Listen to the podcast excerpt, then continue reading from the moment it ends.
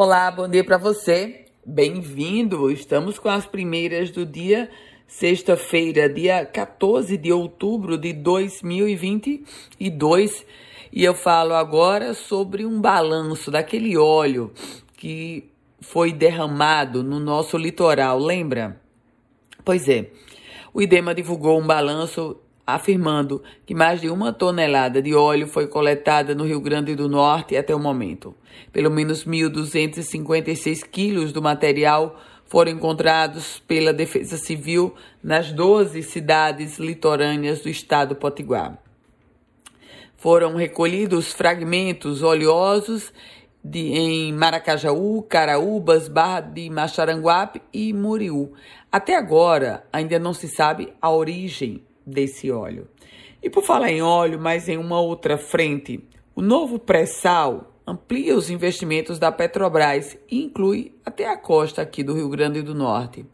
Previsto para ser divulgado no final do próximo mês, o Plano Estratégico 2023-2027 da Petrobras deverá vir mais forte do que o anterior, turbinado pela incorporação de investimentos necessários à exploração da chamada margem equatorial que, como está sendo chamado novo pré-sal, inclui, acredite, a costa potiguar também.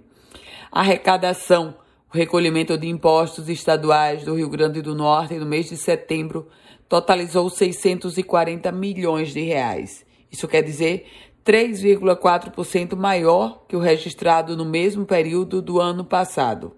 O resultado representa um crescimento nominal de 21 milhões de reais, mas na comparação com o mês de agosto deste ano, a arrecadação teve uma queda de 5,18%, o que representa 35 milhões de reais.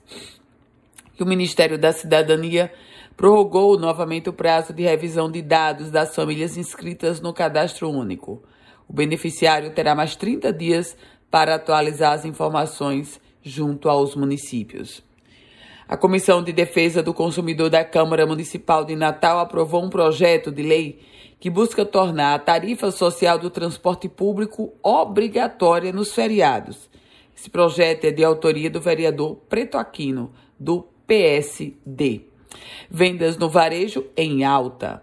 As vendas do comércio varejista do Rio Grande do Norte cresceram 15,5% em agosto, no comparativo com o mesmo período do ano passado. O faturamento das empresas no estado foi de aproximadamente 3 bilhões e 200 milhões de reais. O volume representa 25,2% do total de vendas no estado realizadas no mês, considerando setores da economia, todos os demais setores da economia. Essas são as primeiras notícias do dia. Quer receber um boletim semelhante a esse? Basta enviar uma mensagem para o meu WhatsApp, que é o 98716 8787. A você, um produtivo dia, um excelente final de semana.